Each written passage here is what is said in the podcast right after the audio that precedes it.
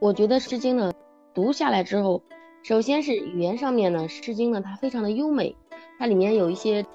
比兴的手法呀，所用的这个意象呢非常的美，还有就是它的语言，用了那种重章叠拓的这种方式啊来表述，所以这个那孔子说的“不学诗，无以言”，就是首先让我们通过这些语言能够了解当时这个周代人民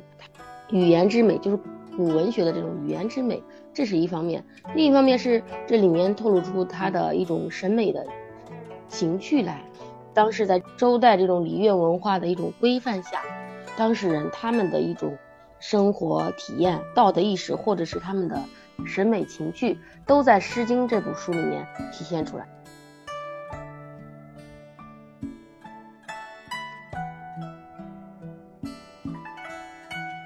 古人说是一档不谈天不谈地。专门谈古人的博客节目，古人的精彩都记录在历史和作品里，但殊不知，古人和我们一样，面对人生的不易和起伏。可奇怪了，古人怎么活得这么的潇洒可爱，有风骨还有气度呢？想知道答案，那就来听古人一言吧。我们的播客会在小宇宙和喜马拉雅同步更新，也欢迎你关注我们的公众账号“内部私塾”。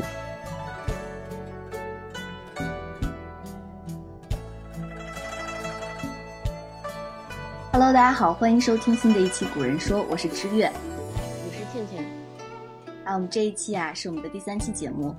我们要聊聊《诗经》。《诗经》是特别特别优美的，所以作为中国古诗的开端，它是一部最早的诗歌总集，大概跨越有五百年的历史啊，就是从西周初到春秋中叶。作为诗的源头，它也承载着我们文化的源头。所以孔夫子就是作为儒家的经典的代表人物，他说：“诗三百啊，这是我们的经典啊，不学诗无以言。”他也曾教弟子说，《诗经》是立言立行的标准，甚至是孟子、庄子、韩非子等等，他们在引述经典的时候都会引用《诗经》中的句子。其实，《诗经》还是跟我们的生活有很大的关系的。比如说，我们现在能听到的很多的名字都源自于《诗经》，比如琼瑶啊，比如紫金啊，关雎啊。呃，《诗经》真的，它跟我们是有千丝万缕的联系的。虽然距我们已经有这么长时间的历史了，但它好像一直在我们的生活里，以一种微妙的形式跟我们发生的连接。所以呢，我们今天就要一起来聊一聊这一部如此经典以及源远流长和我们发生着微妙连接的一部经典的我们文化源头的作品《诗经》了。那我今天特别想邀请倩倩，首先。你来从个人的这个角度来谈谈，就是当你在学习的时候，这部经典带给了你哪些个人的一些体验和洞见呀？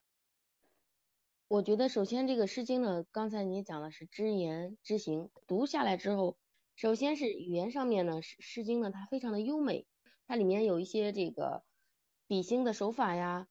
所用的这个意象呢非常的美，还有就是它的语言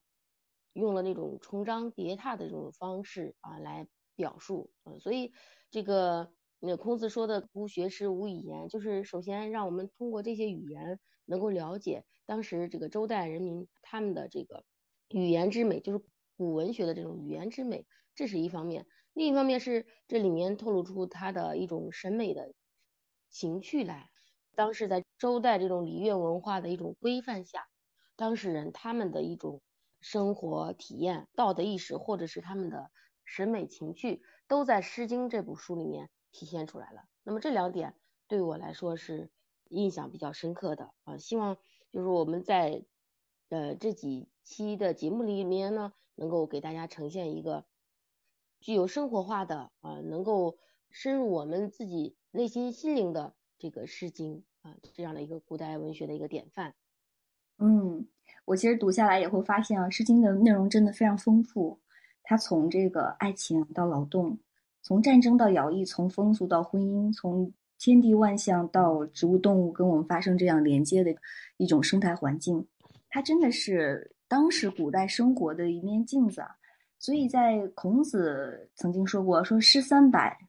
一言以蔽之，曰思无邪。”当读到这句话的时候，我真的不太理解，就是孔子他表达这个的时候，他根源上在表达《诗经》的一种怎样的见地呢？孔子也是把这个《诗经》呢当做周代的礼乐文化的一个代表啊，他认为这里面的每一句话、每一篇文章呢，其实都是呃人们生活的一种记录。所以在读这些诗的时候呢，哎，能够给当事人一种启发。所以他就说思无邪，嗯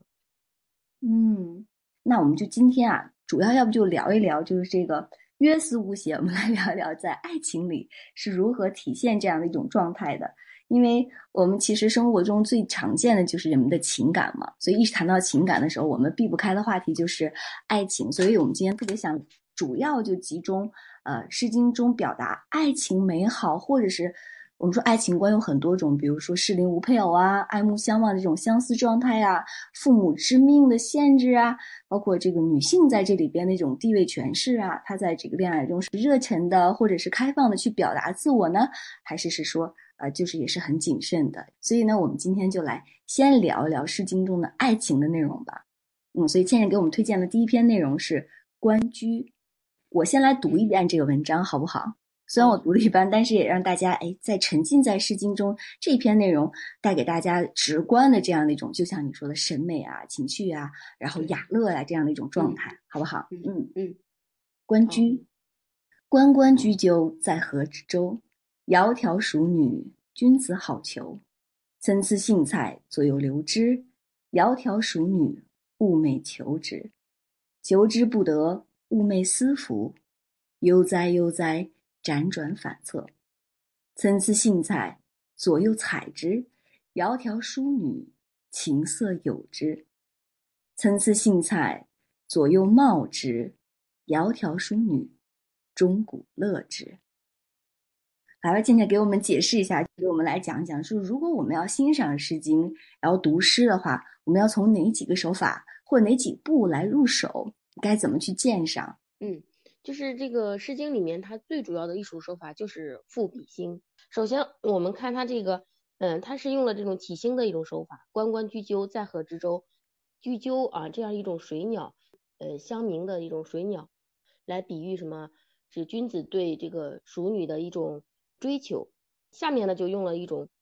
重章叠句的一种方式，这种方式呢在《诗经》中也是不断出现的，就是他用了参差荇菜左右流之，参差荇菜左右采之，参差荇菜左右芼之这种三个层次逐渐的深入，用这种流、采和芼这几个动词层层深入的来展示主角啊，就是我们说主人公啊，这个君子对这种淑女的一种追求。追求的一种过程，这两点呢是在这个其他的一些篇章中，呃，我们一会儿要读到的一些篇章中不断出现的，这也是《诗经》中常用的两种方式，就是起兴和这个重章叠句。那么这里面呢，有利于我们去背诵，所以它是一首歌谣嘛。背的时候呢，就每一章呢置换了一两个字，只但是它的这个情感是逐渐深入的，这也是它作为诗作为歌。朗朗上口的一个原因，这首诗呢也是就描写了一个非常理想化的一个恋爱婚姻的一个过程。然后他一开始是追求，呃，追求得不到的时候呢，就是哎寤寐思服就睡不着。最后一句话是钟鼓乐之，就是说明，呃，因为钟鼓呢，它是在周代在婚礼当中常用的一种呃两种乐器，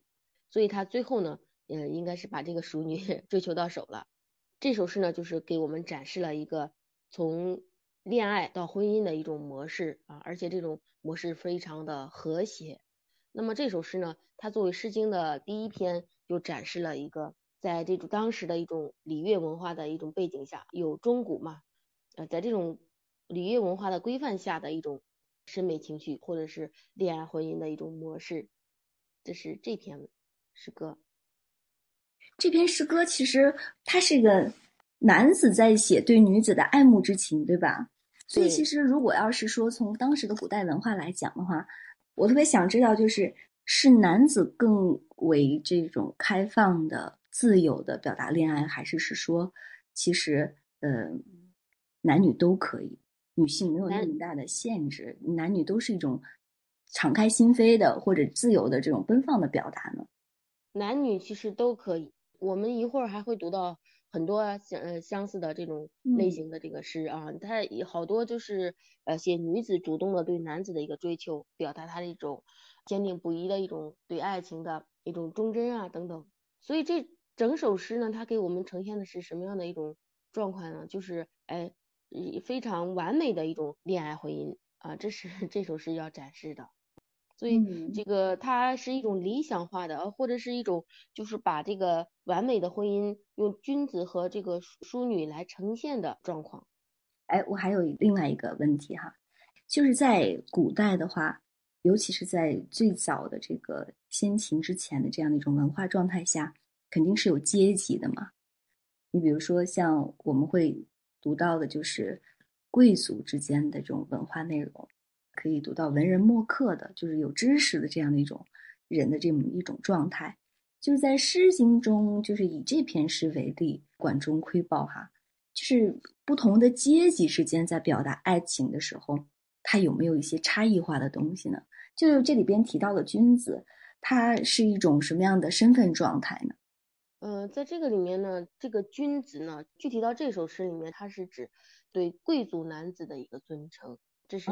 这个对，在《诗经》里面，大多数也是用这个君子来表达对贵族男男子的一个尊称，所以他在这里面呢，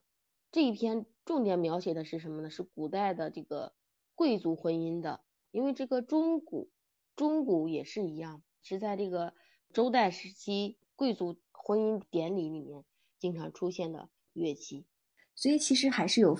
一些不同的哈，就是他表达的方式是借助一些。东西来表达他承接他爱情的这样的一种对于女孩的一种暧昧啊，或者是追求啊，包括婚嫁呀等等这些，他其实在这里边是能体现他的身份的。呃，我在读这首诗的时候，我觉得他特别的朗朗上口，也这首诗也是特别经典的，因为我们其实嗯大家都能说出来，就是“关关雎鸠，在河之洲，窈窕淑女，君子好逑”。但是在这里边，其实熟女的这样的一种状态是怎么体现的，也是挺让我去反思的哈。哎，这个女孩漂亮，首先就说了窈窕淑女嘛，好看。然后呢，身形好，还外貌也好，姑娘还落落大方。其实，在这里边，我特别当时不能理解的就是，你看，参差荇菜，左右流之；参差荇菜，左右采之；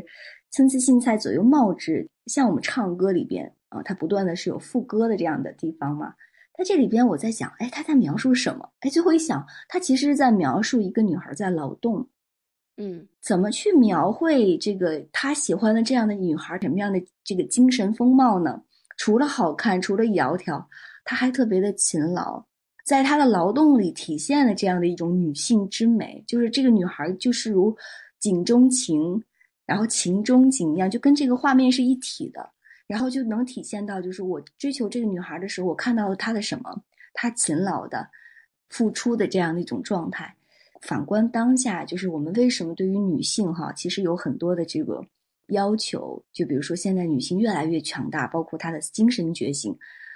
我们现在说，为什么女性在外面她有一个自己的事业，有番天地的这样的女性更有看头呢？就是感觉更吸引大家的眼球呢？就是它其实体现了一种精神上的这种女性之美啊，这是我的一个理解。所以在这里边，我说这么美的一首诗作为开篇，作为《诗经》的第一篇。他在描述的不是别的，却是一首女性她坤道的这样的一种承载的一种能量。不知道你在读完了以后有没有想过，就是说，哎，为什么她要借劳动？啊，她可能就是在当时看见了，但是这样的一幅劳动的景象却特别吸引他。这也是为什么《诗经》反映的就是当时特别生活化的一面。在生活的女性干嘛呢？其实大家都在干活，呃，干活中的你就是最美的你。对对对，他就是通过采摘这个荇菜的这个过程，用这种侧面的方式来展现一个。淑女的一种形象，表明这个淑女呢，堪称君子的佳偶，而且是荇菜。荇菜呢，在古代是用来做祭品的，是非常圣洁的一个物品。用这样的一种意象啊，也用这样的一种行动表现这个女子的这种美，还有她的这个贤淑，是这样的一种方式。嗯，我尤其喜欢的两句，想跟大家在最后分享，就是“窈窕淑女，琴瑟友之；窈窕淑女，钟鼓乐之。”那我们来那个看看。现在老师推荐的第二篇《静女》，你要不要来给大家读一下这一篇文章啊？好，我给大家读一下这篇文章啊。《静女》，静女其姝似我与程昱，爱而不羡，搔首踟蹰。静女其鸾依我同管，通贯有尾，乐亦如美。字幕窥题，训美惬仪，非汝之美之为美，美人之仪。这首诗描绘的是约会，是吧？对，写一青年男女约会的一首诗，非常的形嗯形象。哎，对，就是我我在想，我之前在跟先生约会的时候也是这样，藏起来逗逗他，然后准备个小礼物，一物思人，或者是爱屋及乌啊，嗯就是这样的一种状态，就很活泼的用几句话描述起来了。他是怎么做到的？对，他就是用这种白描的一种手法，哎，就是直接嗯来来写的。嗯，其实《诗经》里面，我们说为什么这个写的这么生动，这么出彩，就是嗯它非常简单，就像歌谣一样，我不断的去反复去去表达，还有就是用这种白描的一种手法，嗯，写这个，你看这个三章是吧，非常的简单，几句话。第一章呢就写这个姑娘呢故意躲起来不见，就这小伙子呢就非常的焦急不安。对，那么第二章搔首哎踟蹰，就跟那猴子一样，是吧？心上不安宁，就是不安嗯稳，对，抓耳挠嗯腮的那种感觉。嗯是的，是的，是的啊。那么第二章呢，就是写这个小伙子呢，面对这个小姑娘送他的这个礼物呢，就非常的珍惜，是吧？呃，说那个呃礼物也很美，呃，你也很美，月与如美嘛，对吧？我我也是啊真喜欢你的漂亮，就是咱们普通的一种白话，但是他说出来的时候呢，就非常的，呃，让人感到一种喜悦啊，一种生动。那么最后一章呢是他要反馈了，这个男子呢就从牧场给给这个女子呢带来什么？带了白毛，提是这个白毛的意思啊。那么白毛在这个《诗经》当中呢也有特定的含义，就是经常用来表达爱情。呃，这个女孩子呢对这个礼物啊就心领神会嘛，因为可能在古代就是用一个很好的表达爱情的一种方式，就好像现现在这种玫瑰一样。这女女主人公一看就非常的高兴，呃，非如之为美啊，美人之一，不是茅草有多美丽，而是说是美人所赠嘛。整首诗呢，就用这种白描的一种手法，非常轻快的一种风格来表现男女之间的一种呃恋爱和甜蜜。像刚才你说的啊，在我们现实生活中也是这样的，嗯，所以他写的比较的真实，真实才能打动人，这是这首诗给我们的一个很深的一个印象。你说了两个点让我特别有感慨，第一个是用白描的手法，就是这个白描其实让我突然间想到，就是好的作品它是什么？它不是刻意的一种渲染，它是一种平铺直叙的对于细节的抓捕。就是我们以前我在写文章的时候，我就觉得写不好，写不好，就是我刻意要去表达什么好，感觉很生硬，不能够很好的去捕捉到细节。就是在描述这个细节的过程中，我们的能量是有限的，因为我们的觉察和观察能力是有限的。所以，当我们对于一个事物的捕捉能力在那个微妙点上的捕捉不够的话，那其实我们能够真正表达的东西是很少的，因为都是一种我观嘛。所以最后我在读《诗经》，包括我这段时间写东西的一种感受，就是我看见了什么，我把它平铺直叙的表达出来。对于那个细节的捕捉，用一些恰当的词，然后描述那种状态，反倒就是一种很自然的流露。所以也会觉得第二个点，为什么就是《诗经》它这么生动，就是它是活着的，就是活生生的。虽然这嗯些人距离我们很遥远了，但是城墙之下的这样的一一对男女，他们这样互赠礼物。看到你着急的那个抓耳挠腮的样子，我偷偷的乐的这样的一种情境，都马上就在眼前了。这个作品就这几个字或者是这几句话被我们以文字的方式看见的时候，它又活了。这个我觉得就是它最妙的地方哈。静女其书，似我于成语。爱而不见，搔首踟蹰。静女其鸾，与我同管。同管有尾，乐亦如美。自慕愧体，寻美且异。非汝之为美，美人之仪。如果男孩啊要追求女孩，非汝之为美，美人之仪，其实就这一句话就把女孩的心给抓住了。我觉得，哎，我们可以多读读《诗经》哈。我们来看看第三篇《木瓜》，我来先给大家读一遍，好不好？嗯，木瓜，投我以木瓜，报之以琼居，匪报也，永以为好也。投我以木桃，报之以琼瑶，匪报也，永以为好也。投我以木瓜，报之以琼酒，匪报也，永以为好也。我们看到其实是对吧？就是也是嗯情人之间赠答的，就是他送我东西了。哎，他这个怎么来通过送东西，就只是送东西来表达爱情的呢？呃，里面呢也是用一种这样的一种方式，而白描的一种方式，而且他还用了一种回环往复的一种句式啊，就是我们在关雎里面遇到的。关雎里面是不断的啊采摘这个荇菜的这种行为，那么在这里面呢是呃每人赠我的什么木瓜、木桃、木李方式啊，不断的呈现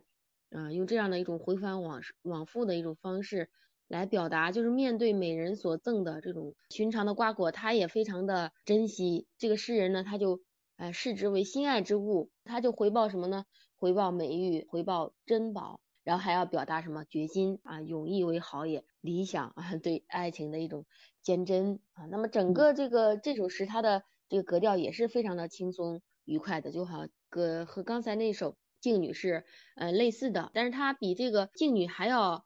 呃，朗朗上口啊，就是因为他用了这种回环往复的一种句式。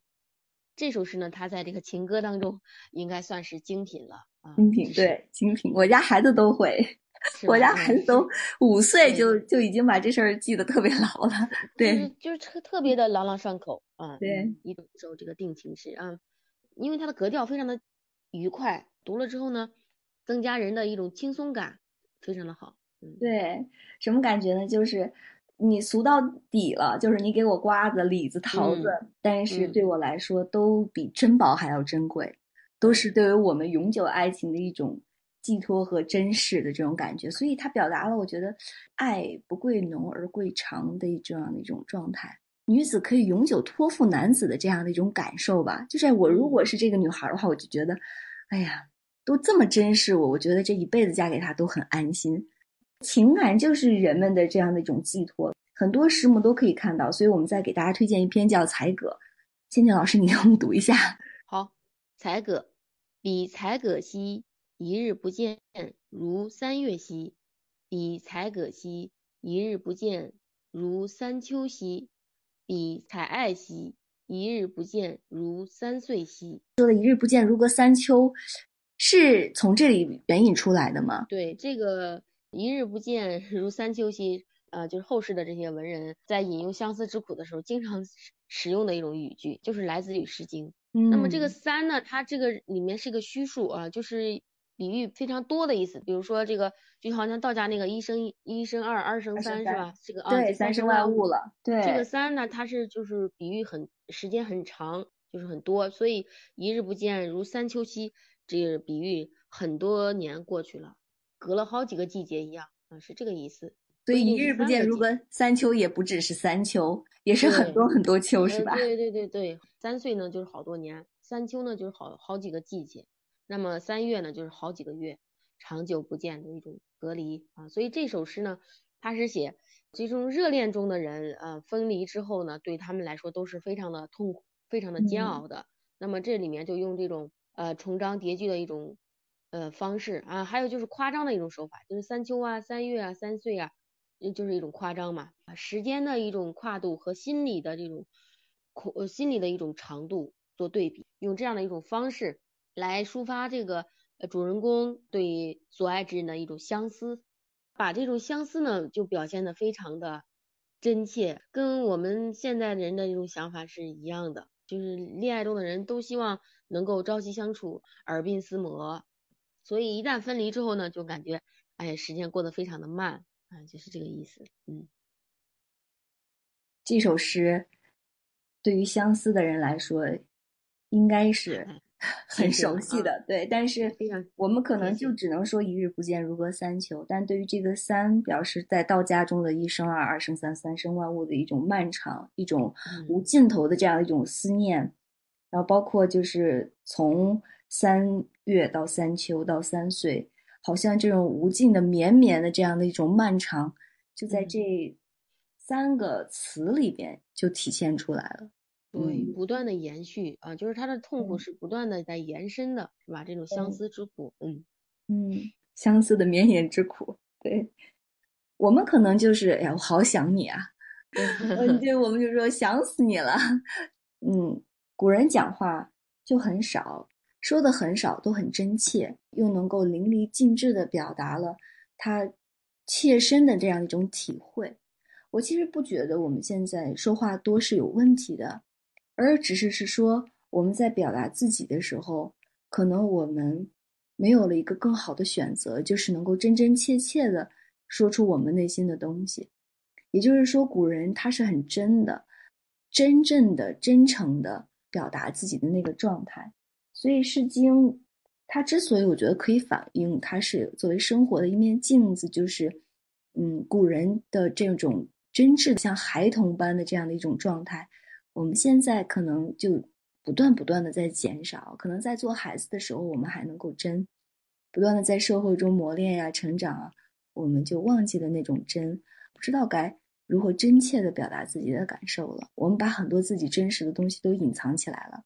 所以这一点的话，我觉得古人带给了我们很多的洞见、可能和选择吧。这也就是我们读古人的原因，就是让自己活起来。嗯嗯，在这里边的话，还有一篇是倩倩老师推荐的，叫《蒹葭》。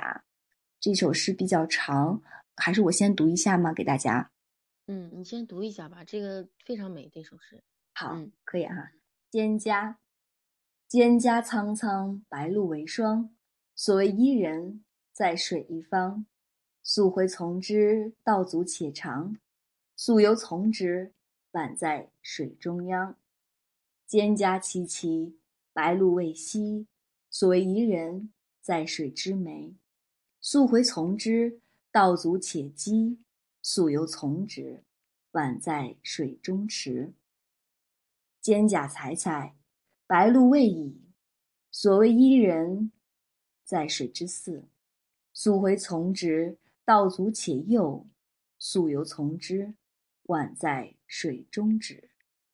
嗯，那么这首诗呢，它和这个第一首推荐的这个《关雎》呢，嗯，它的这个结局是不一样的。那么《关雎》呢，它是一首完美的恋爱和婚姻的诗歌。那么这首诗呢，嗯，它是写一个一个人啊追求意中人而不得的一首这个思慕的诗。这个诗人他一直沿着河岸寻找心目中的这个伊人。这个伊人呢，就是 为什么这首诗呢，它更引起了后人的一个呃讨论啊，或者是说对后人的这个影响比较大呢？就是因为这个伊人呢有象征意味的，它不单单是指这个一个女子的一个追寻，他有可能在追寻什么呢？在追寻他的这个事业呀，或者是在在追寻他的朋友啊，或者是。他在写一个对这个伯乐的一个追寻啊，等等，因为他这个所追寻的这个伊人，他有很多的一种象征的意味，所以这首诗呢，啊，他写的比较的朦胧，也朦胧嘛，就容易引起人的一种 个喜爱，嗯，就是我们这读诗就喜，有时候呢喜欢明朗一些的，啊，因为它读起来朗朗上口，那么有时候呢，我们喜欢这些朦胧的，就是在欣赏它的一种意境啊，一唱三叹的一种感觉。仅仅凭这种感觉和意境，就让我们呢能够欣赏这首诗了。嗯，哦，所以这个伊人其实在这里不只是一个他追求的一个女子或男子的对象，他应该描述的是一种思念、追慕的一种人，或者是物，或者是某一种呃捉摸不定的东西，是吧？就是理想，对呀，嗯，理想也可以。我对未来的理想，啊，我就在河边慢慢的追寻我的理想。就好像屈能想到屈原一样，就是来表达一种非常难求的、非常悠远这种感觉。嗯，哦，所以它是一一种可以说是求而不得、可望而不可及的这样一种状态。对对对，就是可望而不可及的，远在天边，近在眼前，但是就琢磨不透的那种感觉。嗯，所以这个宜人其实可以打引号的，是吧？嗯嗯，因为它不只是一种人的状态，所以所谓伊人在哪里呢？在水一方，够不着，我得过去的另一边。嗯。对他仿佛看到这个伊人，这个心中的这种伊人，在河对岸呀，或者在河边的这种呃小舟上啊，或者沙滩上，但他就是可望而不可及，他这个没法接近他，嗯，能够看到，但是没有办法接近。哦，所以他用了一种怎么去描述这种想要接近却接近不了的这种状态呢？他用了溯洄从之、溯游从之和溯洄从之，因为溯回其实是不是就是逆着走啊？呃，就是逆着河流向上走，就是啊，逆行而上嘛，相当于对吧？嗯嗯嗯，嗯，所以就是道阻且长，溯回从之，道阻且长，充满了艰难险阻，还有很漫漫无漫遥无长期的这种很嗯漫长，对吧？溯游从之嗯，道阻且跻，充满了艰难险阻，但是还很难。然后溯嗯洄从之，道阻且右。这个右的意思是，就是因为它是左右的右嘛，这个右它怎么去理解啊？呃，右就是这个道路的一种弯曲，就比喻呃就是哦右，嗯，哦，就是迂迂回的意思。嗯，哦，我我这边读的是很狭窄的。嗯，既然是爱情嘛，那可能在描述爱情，但它其实是超乎于爱情，因为其实我们对对对，嗯我们其实很多就是我们局限的在表达爱嘛，就是我们会觉得我就爱这个人，就想要得到了就是爱情。但其实我觉得，呃，有你这么一说，我突然间理解了，就是我们的爱是广泛的，这种爱表达了就是我们的愿力里边也藏着爱。然后呢，我们想要去达到的一种事业的模式，我们在追逐一些东西，比如说权力啊、地位呀、金钱呀、事业呀、健康啊。那你说这些东西是不是由爱承接的？它是啊，是的，爱是这个世间的一种规则。当我们如果能够去掌握这个世间的规则的时候，我们就可以顺势而为。那这个世间的规则是什么呢？这个世间的规则就是爱。当我们掌握了爱的法则之后，其实我们也可以用爱的法则来成就自己。所以事业呢、健康啊这一系列，其实都源于爱，都是用了爱来成就的嘛。是的，这篇蒹葭呢，它在这个推荐的这五篇里面，重点描写感情的啊，就是爱情的那嗯种这个诗歌当中，我觉得它是最具有感发和联想性的，就是让你读了之后呢，你就对所追求的这种对象和目的呀，呃，有了一种很艺术化的一种体验，也他就把这种追求的过程哈、追求而不得的一种心情啊，就通过一种艺术化的一种方式表现出来了。能够引起人的一种感发和联想，它是写的比较有艺术性的，嗯，要让你认真的读一下，就能够体会出在追寻过程中的一种惆怅啊，我们都会遇到的，就是我们人向外追寻的时候呢，都会有一种这样的一种情绪，求而不得，呃，又又喜欢啊，然后又不得 这样的一种情绪，嗯，他就很很艺术的表达出来，嗯。所以有人说有求皆是妄年，在这个爱情里，在这个我们对外的追逐里，事事都能够按照自己所愿吗？不一定是这样的。有一篇诗歌哈、它叫《表有梅》。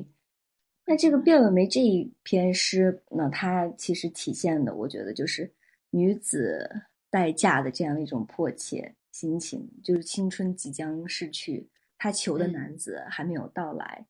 我们把最后这一篇文章，因为现在我看今天的时间差不多了，我们可能要对够了收一下。那么今天就以吊有梅这一篇来结束我们今天对于《诗经》中的爱情观的一种探讨吧。嗯，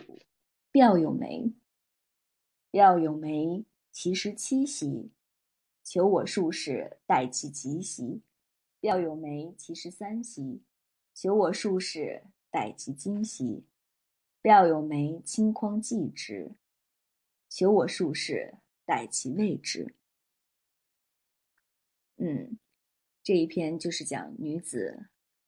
二十岁未嫁的这样的一种焦灼的状态吧。嗯，嗯，写那个女子渴望爱情啊，对，嗯，就看到这个，嗯，他这是用了一种起兴的手法，看到地上落了这个梅子，然后就想到自己的青春马上就要消逝了啊，所以他就希望，呃，能够马上得到爱情啊，这样的一种焦急的一种心情啊，这是这篇的一个内容。通过这一篇呢，我们可以看出古代的这个社会并不像我们想象的那么呃这个严格，尤其是对爱情、对对婚姻。所以这个周代的这个当时的社会风俗，他对男女的爱情的这个束缚呢，没有我们想象的那么严格。知道这一点呢，我们就会发现啊，这首诗呢，他对女子的这种爱情的心理的描写也是非常大胆的。呃，要是用现在的一句话来概括这首诗的话，呃，有花堪折直须折啊，莫待花落空折枝啊，它是表达这样的一种思想。嗯看到这个梅子纷纷落地，树上就剩七成了，嗯，吊有梅，其实三稀，就是落的只剩三成了。那么到后面吊有梅，轻匡继之，就希望都纷纷落地了啊。那么这时候再不收就已经来不及了啊，意思就是说再不来追求我啊，我可能就怎么样了，要陨落了。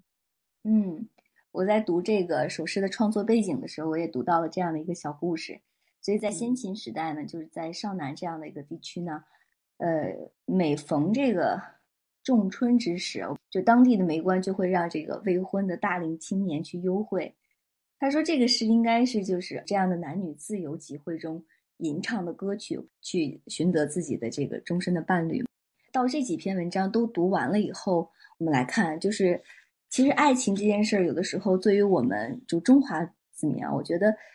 大家还是挺羞于去表达的。呃，我我是这样，就是如果有爱情的，比如有男朋友、男女朋友以后，我们先感觉很害羞嘛，对，然后因为流露真情了嘛，然后在家人问的时候也藏藏掖掖的。然后在喜欢的时候表达的过程中，也是有暧昧啊，有这个尝试啊，到包括有追求的过程中的一些呃波动啊等等。所以古人他能够以这样的方式来表达爱情，把它描述的这么美好，又能描述这些悸动，我觉得它就是一种特别美好的这种乐而不淫、哀而不伤的这样的一种状态啊，就是呃，他有克制啊，我能感觉到就是。也大家也会重视道德修养来去很克制自己，然后也不会很很那种外放的去流露骨的去表达，他这个拿捏的度特别的取巧啊，就特别好。所以在这里，我再回到孔子说的那个思无邪的时候，就能稍稍有一些理解了。我们怎么去大胆的表达爱情呢？我们可以率真，我们可以朴素，但是我们依然可以健康和热烈。嗯，它都很真啊，这就是我读。下来这几篇的一种感受吧，所以在最后的话，我们也请芊芊再给我们推荐几篇，如果大家感兴趣的话，那在这里可以一直去延续这个，去了解古人的爱情观的，嗯，还有一种真实的这种婚姻生活的，我们再来推荐几篇吧。嗯，就是写这种婚姻生活的也非常的真实，呃，尤其是从这个女子的这种角度啊，写婚后生活的一种痛苦啊，或者是分离之后的一种就是背弃之后。一种这个对爱情的一种反思啊，比较深刻的呢有两篇啊，也是代表作啊，就是古风嗯和蒙，尤其是蒙啊这篇文章呢，希望大家能够读一下，里面呢有两句呃，士之耽兮犹可脱也，女之耽兮不可脱也。啊，就是写男子要是沉浸爱情当中呢，还能够退步脱身，但是一旦女子要是动真情的话呢，就很难脱身了。啊，他就是呃用一种啊非常理性的一种方式啊来回忆男女在爱情当中的感受。啊一种感受，那这种感受呢，尽管时光荏苒啊时代变迁，我们已经经过了呃几千年的一个历史了，但是呢事理如一，呃我们在读的时候呢也会为主人公啊也会为这个女子她的这种。反思啊，她的这种理解，她的这种为往昔之情而呃悲痛的一种心情呢感动啊，或者是产生一种共鸣啊，这是这两首诗呢对我们的呃一种启发啊，希望大家有时间可以把它读一下，这是对婚姻和爱情的另一种更深刻的一种理解。嗯嗯，我对古代的这个恋爱的理解就是，《诗经》中表达的还是自由的，因为在古代其实我们。接触到的一些电视剧啊，还有一些作品里有“父母之命，媒妁之言”。虽然我们是说可以享受自由，但是娶妻如之何必告父母？娶妻如之何非媒不得嘛。所以当时也是有各种婚俗约定的。就是有没有一些女子特别坚贞的这种大胆求爱，就是我要这个嫁就要嫁给我这样的一种我喜欢的这个对象，呃，跟家里反抗的这样的一种诗歌呢？在这个诗经中。